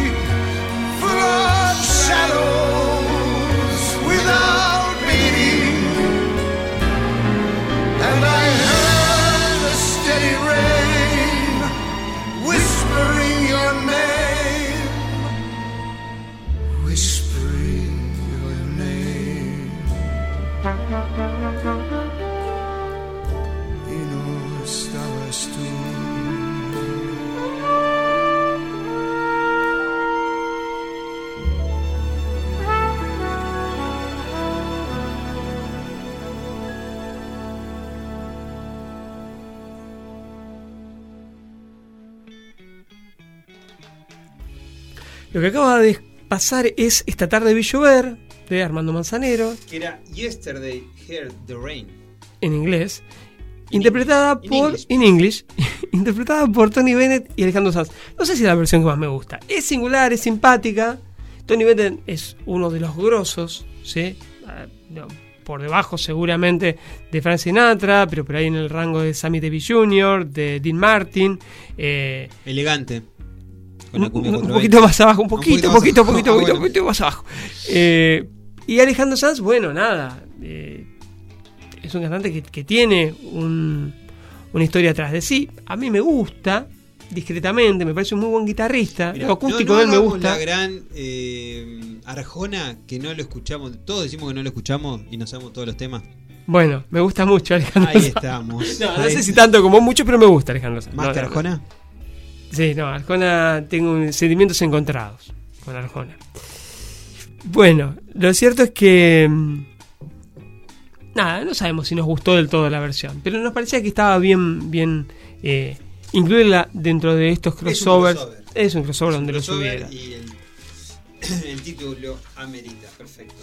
Bueno, se pueden comunicar con nosotros al 221-363-1836, eso a través de WhatsApp. Lo pueden hacer también a través de Instagram Arroba 487 Radio. o arroba cajón del medio. ¿sí? Y bueno, nos pueden mandar crossover. ¿Con quién se cruzaron hoy a la mañana haciendo los mandados? Eso también. Es un crossover, definitivamente. Y Acá Mabel dice, si ellos pueden cantar ese bolero, ¿cómo no me, no me va a poder acompañar Jero? sí, está, dice, ahí está. ahí está. Es... No, no, es, es- es genial. Beso, realmente. Mabel, beso no sé si tenemos muchos oyentes, pero sí queremos, sí tenemos los oyentes que queremos tener. Para que estoy entendiendo. Ah, sí, sí. Po- porque son, son muy de calidad. O sea, Sí, si uno sí, pudiera elegir los oyentes, los elegiríamos. A ustedes le estoy diciendo. Y a vos, y a vos, y a él también. No, son más de tres. bueno, pero no, no quise No. abundar. Es como la película, 300. 300 tenemos.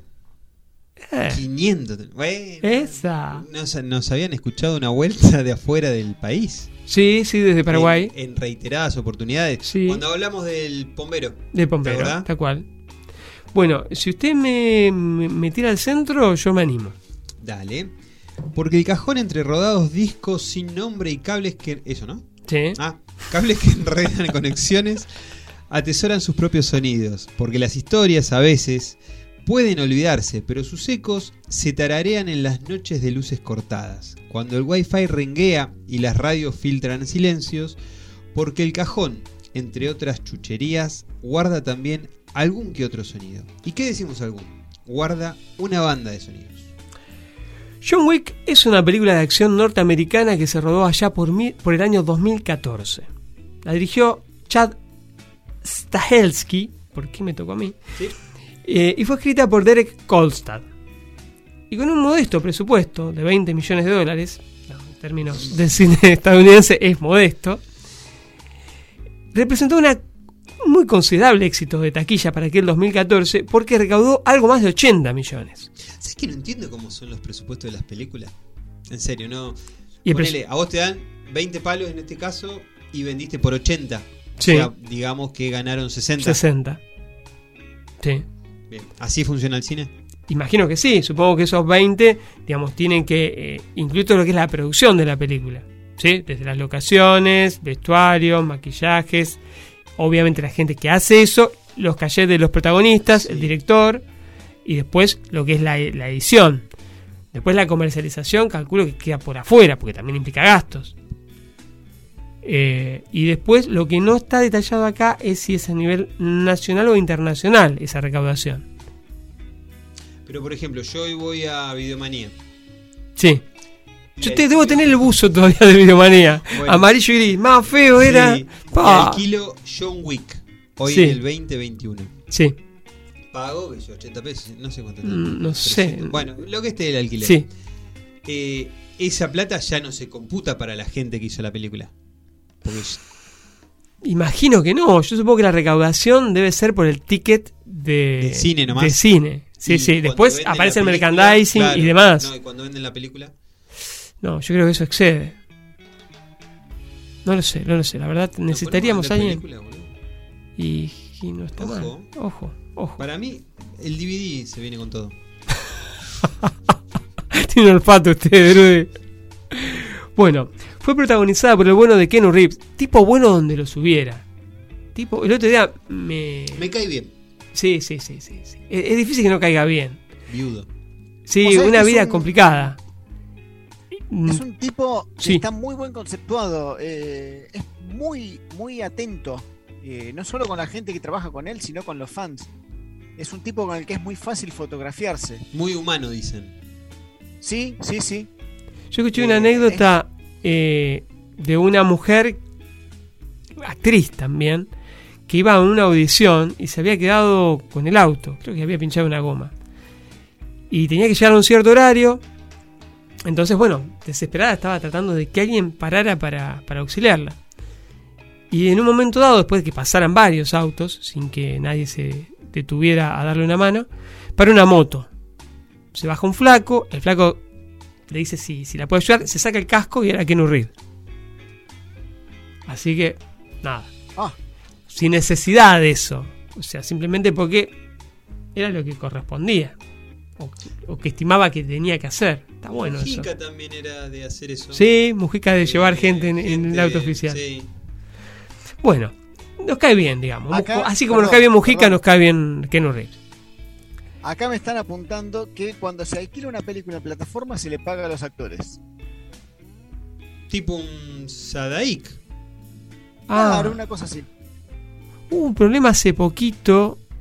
Casados con hijos. Tenía Ah, tenía problemas con eso. Por las, las reiteradas repeticiones. de Telefe, Claro, pero bueno. Telefe abusaba bueno, ya. Ponele, a ver. Vamos, nos vamos a meter en- No, sí, bueno, Salgamos. seguimos. Ahí, maravilla, dale. Vamos.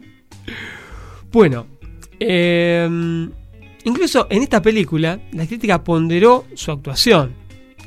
Eh, y esto rápidamente sentó las bases de una saga que resultaría sumamente exitosa. De hecho, se espera un cuarto capítulo, ya hay tres eh, filmadas y estrenadas, que debería estrenarse el próximo mayo. ¿sí? El año que viene estaríamos en condiciones de ver John Wick 4. Después voy a, voy a- voy a hacer una reflexión respecto a esto. Bueno, vamos un poco a ver de qué trata. Había una vez un ex asesino, que aparentemente era el más asesino de los asesinos, se llamaba John Wick, naturalmente estamos hablando de Keanu Reeves, que se retiró para vivir tranquilamente con su esposa. Sencilla la. Pero, pero, pero, ella tiene una enfermedad terminal y lo termina dejando solo. Bueno, solo, solo no. Antes de morir, su esposa organiza todo para que al volver de su funeral, mire que bien organizado, aparezca la gente de una empresa y le dé a- al bueno de Kenu un perrito. Que se le dé una perrita. Para que no se sienta solo, junto con una carta. Bien. Hasta ahí, una historia muy sencilla que difícilmente uno pueda meter en una película de acción. Más allá de que el tipo es un asesino. Le regalaron un perrito, perdió a la esposa, el tipo está mal. Transita más por el camino del drama la historia. Pero no, De hecho, arranca, arranca siendo una película bastante dramática, un, un lindo drama. Claro, porque toman el recurso eh, de, de hacer el raconto de cómo es que él pierde a su esposa. no la vi, eh. ¿No la viste? Y no, no veo. Fer, ¿no vio, no vio John Wick? Yo vi la primera, tengo que 10 decir. millones de más de películas no vi. No veo. No, ve- no estoy viendo nada. Bueno, bueno, John Wick, ¿Está para ver? sí, sí, sí, sí. Está para ver y para hacer maratón de John Wick. ¿Aparece Verón? No, pero ah, aparece algún personaje inglés. Y algún ruso también. Que Es, es- es lo que va. Cumpleaños y le perdemos. Ah. Bueno, dale, dale, dale. Bueno. ¿Cómo sigue esto? ¿Y cómo esto termina en una historia de tiros? Básicamente. Un día John sale con su auto a hacer los mandados y unos mafiosos rusos, que todavía no se sabe que son mafiosos rusos, le quieren comprar el coche. Un Ford Mustang de 1969. Apunta la producción acá por si esto fuera una revelación. Bueno, el tema es que después de un par de que no está en venta, que véndemelo, que no te lo vendo, y me voy a la mierda, los tipos le caen la casa, le pegan una buena sobada, pero una buena sobada, ¿eh? Sí, John Wick, el más asesino de los asesinos, terminan en el piso. Mal. Y encima de eso, le matan el cachorro. Ah, no. Los rusos para ser malos son mandados. Tipos malos donde los hubiera son los rusos. Más que ruso parecen gitanos. Le gitanearon el auto, boludo. Ah, pero él lo había comprado, no lo había robado. No, no, por eso. Bueno, se- llevaron el auto, le mataron al perro y lo dejaron así medio muerto en el piso. El problema fue que lo dejaron medio muerto. No lo mataron del todo. No lo mataron del todo. Bueno, con fines más bien crapulentos y mezquinos, historia todavía propone un verosímil razonable. ¿Sí? O sea, es media, media frágil, pero la historia está encaminada. Hay una venganza de por medio, no, Pará, no vamos a hacer spoiler. la película. La quiero ver ahora. No cuento más. Y ya te conté, Ah, te conté gran bueno. parte, pero no te voy a contar el final. Bueno, dale, entonces sí. Sí, pero sabés que hay una segunda y una tercera, sabés que no lo matan. No, casi lo matan, dijiste. Claro, tal cual. Marcelo no hace comentarios del otro lado. Bueno, a partir de ahí todo se desmadra, pero exquisitamente. No hay mayores explicaciones, mire cómo no, que la magia del cine para esto. La cantidad de gente que despacha Wick no tiene gollete, diría la abuela, amén de la creatividad con que practica algunos de esos despachos. Además las referencias que hay a su carrera como asesino son buenísimas. Diremos para hacer justicia que la película está muy bien filmada, tiene una fotografía impecable y que una vez que toma ritmo la historia es realmente vertiginosa. La película rinde homenaje de alguna manera a obras como The Killer de John Woo, The Circle Rouge y The Samurai de Jean-Pierre Melville, y a las películas de Spaghetti Western, a todas ellas. No dejaremos de mencionar que trabaja también Willem Dafoe, y que entonces, y por el solo hecho, ya suma un par de puntos positivos más. ¿sí? Es el de eh, El Duende Verde, de la primera saga de. Superman, Sí. entre otras películas mucho más notables. Spider-Man. Sí, eh, él protagonizó también una película de David Cronenberg, que no me acuerdo ahora el título. No, que no en la de Superman, sino en. Ah, de Spider-Man, perdón, Tiene perdón, razón, perdón, Fer. Tiene razón, Fer. Siempre tiene razón, Fer. Es así, no, no le va a discutir. Salvo, salvo cuando me equivoco. Sí, pero tiene que contadas excepciones. Que hoy no pasó Hoy- con el. No, con no, Nacho. hoy no pasó. Hoy no, hoy no. No se diga más. Bueno, para cerrar esta breve reseña, apuntaremos tres últimas cosas. La una, que si no la vieron, véanla. De La Rudy, voy a ver, véanla. la- hoy la veo. Llego Bueno. casi la veo. Y después de verla, mira, ya te tiro maratón para, para el fin de semana que viene. Es una sola película igual. Nobody. Que es de la misma gente que hizo. De la, misma, de la misma gente, eh, hecha exclusivamente para Netflix. Y al contrario de la mayoría de las películas de Netflix, está muy buena. Creo que es de las mejores películas que he visto en el año. ¿Vieron? O sea, no es algo, lo tengo y todo, pero no es algo de consumo. Puedo estar media hora, 40 minutos buscando Sí. una película que por lo menos me llame o el título o la imagen y me termino durmiendo, sin ver nada. Claro. O sea, malísimo. Pueden Bueno, mandar la próxima, la próxima vez buscate esta, Nobody o Nadie, directamente. Buscalo como Nadie y te va a aparecer. y la miro, le pongo play. No te voy a, no, no te voy a contar nada, de, de qué trata nada. Lo único que te voy a decir es que es así como John Wick. Arranca una película de una forma y de repente se convierte en otra cosa. Que cuando estás mirando decís, ¿cómo llegué acá? ¿Dura más de hora 20? Eh, no es muy larga. A mí se me pasó volando, por lo menos. No, no, No, no se te muy pasa larga. muy rápido. Si tiene esta tónica, mirá sin verla, te, te garantizo que esa hora 20 se te va a ir ahí en un parpadeo. Fantástico. Bueno, les dijimos que va a valer la pena. Por otro lado, y como es de rigor, em, la despedida incluye un cierre musical, naturalmente, y ese cierre va a quedar en manos de alguien que no es santo de mi devoción, pero que acá está muy bien en el contexto. Tiene tetas. Sí, pero bueno, qué sé yo. Em, pero antes de esto, voy a hacer una reflexión. Es muy arriesgado el planteo de la película, de la historia. Porque el primer episodio se desarrolla en un día. Una noche. En una noche, sí. El segundo episodio, digamos, por la continuidad, puede ser al día siguiente. Ah, mira. Porque de hecho, está en las mismas condiciones en las que termina la primera película. Ah, ah, toda la película es un día. Claro. La película que sigue es otro día. Hmm. Y la película tercera rompe con eso. Por lo menos hay elipsis, hay viajes de por medio. Se bañó por lo menos, se sacó la sangre. Siempre lo vas a ver medio sobado. Siempre lo Ah. vas a ver con alguna cicatriz. Nunca va a estar, más allá de que aparece muy elegante el personaje de él, siempre ¿Te tiene. gusta Keanu Reeves? Noto. No es un actor que me. Me cae simpático. Me cae simpático. Eh, y y he visto películas de él que me han entretenido. Matrix. Matrix la vi de muy grande, ¿eh? Sí. Pero sí, me entretuvo. Disculpe, abuelo. No, bueno, mijo. Ahora se viene la cuarta ¿eh? de Matrix. Habla por vos. ¿Qué? Ay, vos. Se viene la cuarta de Matrix. Se viene la cuarta de Matrix y ya está disponible el tráiler. Si, si quieren Sí. apersonarse por YouTube, lo van a poder ver por ahí. Pero bueno, lo que decía, la película es de 2014, ¿sí? La primera, Sí, en un día. en un día. La segunda se graba uno o dos años después, otro día. En la tercera, retoman el mismo concepto. Cuando arranca la tercera, está retomando la historia que contó el día anterior. Después se extiende en el tiempo, no es que dura solo un Sería día. como el tercer día. Claro, pero vos tenés a un tipo que debe estar en los 50 y pico ya. No, La- más, para mí más. Keanu Reeves, Sí. 57, 58 me parece que debe tener.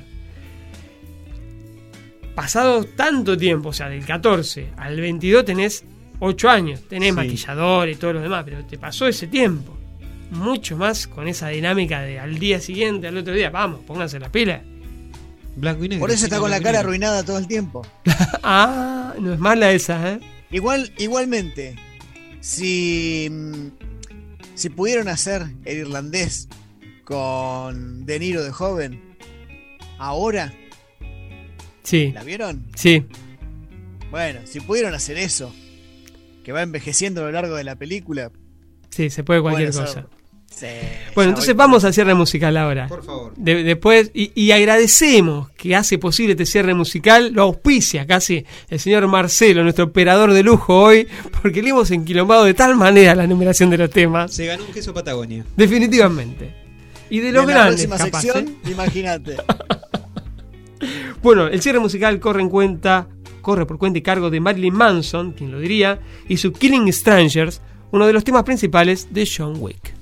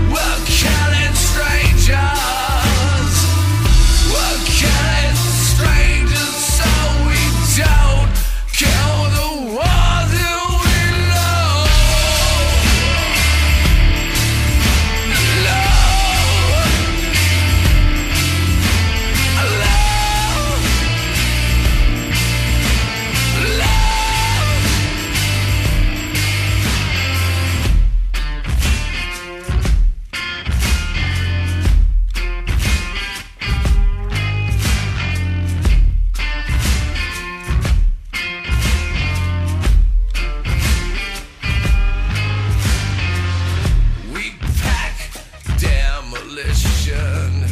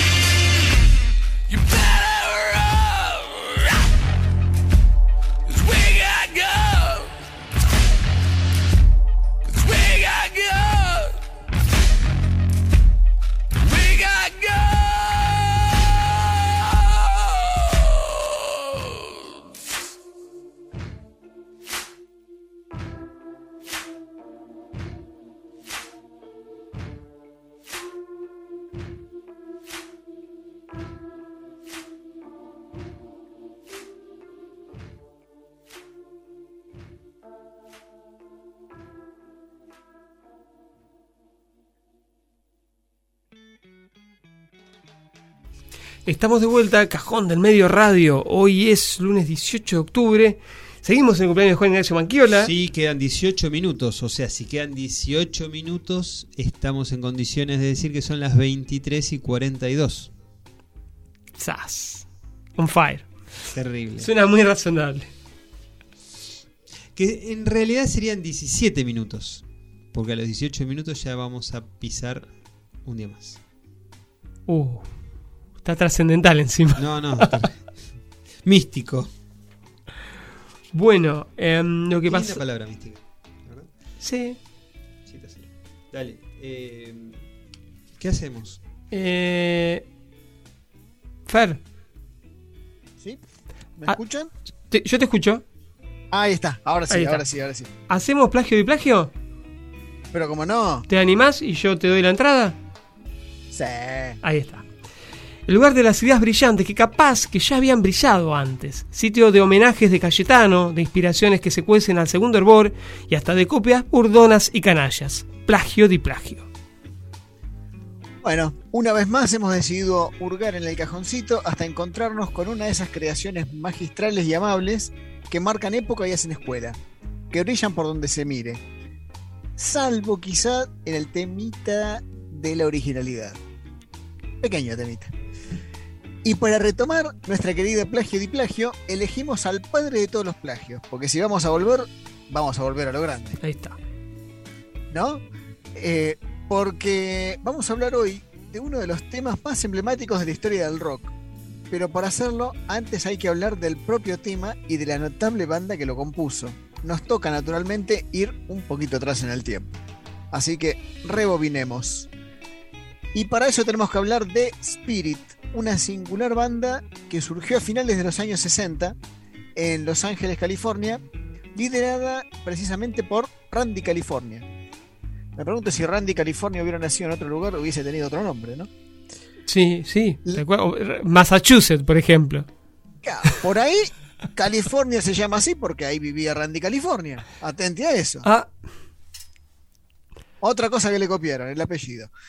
Eh, la, la banda en cuestión, esto- estos muchachos, Spirit, eh, tuvo una extensa e irregular historia con idas y vueltas, idas y venidas, con temas que estuvieron allí, ahí nomás de ser grandes éxitos, eh, pero que no llegaron, por una u otra cuestión, eh, serlo. Como gimnasia Sin campeón. embargo, claro, claro, por ejemplo, segundo, segundo, segundo, segundo, no. Sin embargo, los- ¿eh? Sos malo. Y bueno, la verdad no ofende. Eh, sin embargo, estos chicos de California tuvieron su cuarto de hora y llegaron a rodar como teloneros de alguna notabilísima banda inglesa. Y allí es donde nace nuestro plagio di plagio. Porque resulta que uno de los temas más reconocidos de Spirit fue Taurus. No sé, a mí Taurus Spirit me suena a un auto, no sé ustedes. Sí. sí. ¿No? Ford. ¿Qué tenés? Un Taurus Spirit. Sí, los dos. Claro, un Ford, tal cual. Eh, pero bueno, este tema, Taurus, tiene una intro de guitarra que por aquellos días, 1967 puntualmente, era muy pero muy original, pero que hoy, curiosamente, nos suena a todos a otra cosa, también conocida. Y acá, bueno, con el auxilio de Marcelo, nuestro operador de lujo, vamos a escuchar un poquito de Taurus para ver si les suena.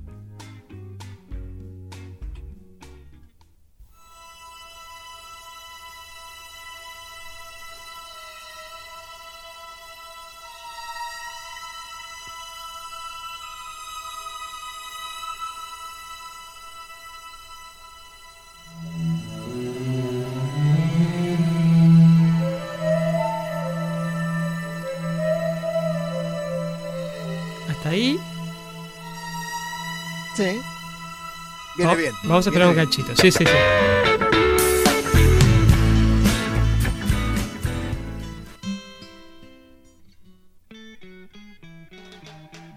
No. No. Empezó a sonar algo. ¿eh? Jero los Empezó copió. Los algo. copió Jero. Claro. Agarrá la mantita, Ahí ponete en el sillón. y nosotros que decíamos que era original. Mira, por eso vino, hay que. Se, se, le saltaron los hilos. Le dio pudor. Señor ah, Maki. Ahí está. Escucha, escucha, escucha. Estamos escuchando Taurus de Spirit. 1967. Super ambiental. Sí. Muy de los 60, fines de los 60. Muy psicodelia. Sí, y de pronto escucha, A ver la guitarra. ahí viene vivoreando la música, Se hace desear. salpimentada En el maridaje. en el maridaje. Escuche, escuche. Ahí está.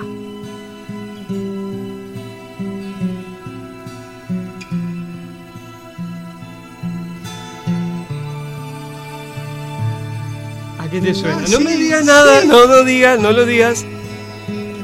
Ahí está, con eso nos alcanza, me parece. Me lo, me lo quedo, me quedo esperando la voz de. de- Claro. Pero no. mismo.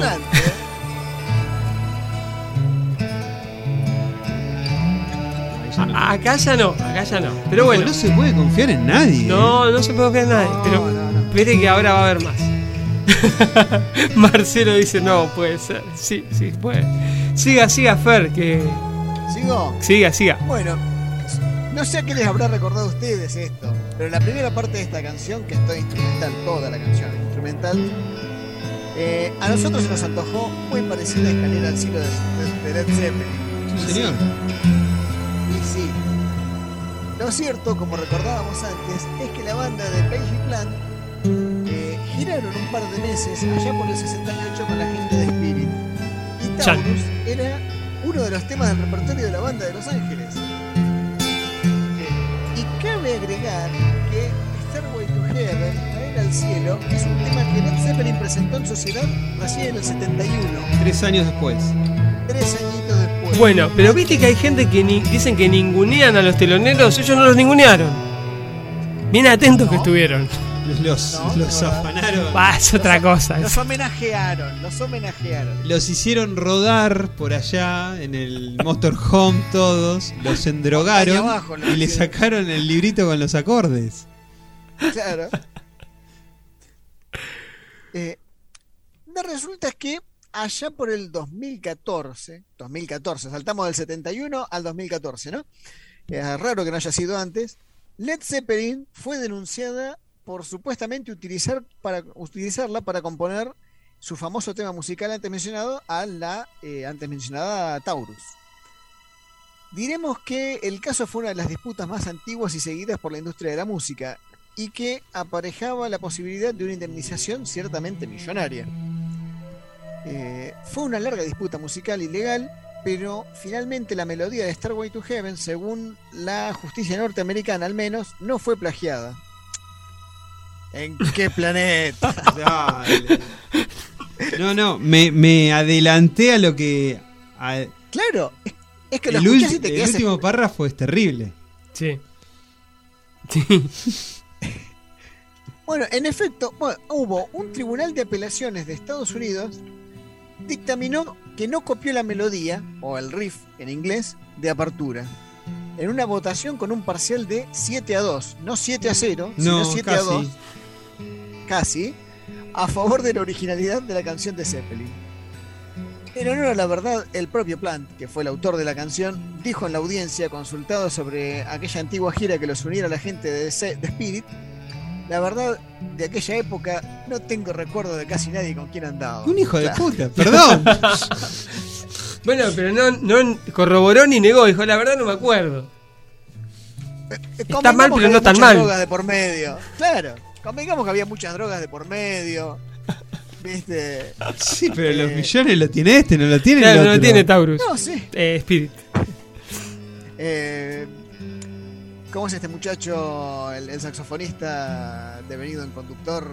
Petinato. En acosador. Petinato. Siempre dice, si te acordás de los 70 y los 80, es que no los viviste. Es buena frase esa. Sí, creo que es la única buena que tiene.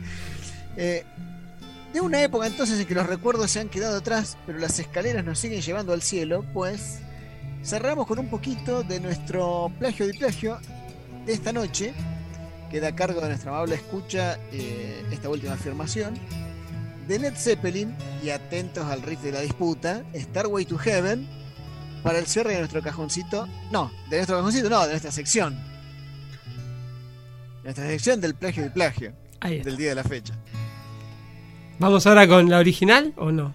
Eh, no estoy, perdón, pero estoy en el 2 de la votación. No estoy de acuerdo con el tema este. Me, me hubiese gustado que esté Taurus. Bueno, Por- eh, pero está bien, está bien. ladris. Perdí la ladris. votación, así que está bien. Nunca, nunca mejor dicho la frase, atente al ladri. escalera al cielo entonces.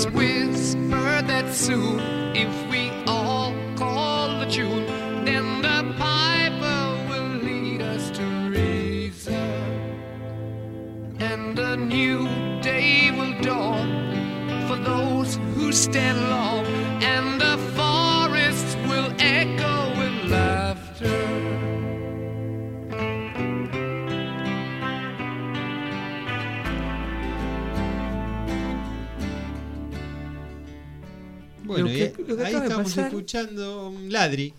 No, qué mal. me, me caía bien. ¿Y, y ya no? Sí, no. No, muy feo, ¿no? Muy. No me acuerdo de lo que estaba haciendo. Flaco, estuviste meses arriba de la combi con los chabones. Y lo. Aparte, ponele. Me imagino. Porque me imagino a los de. La situación. Claro.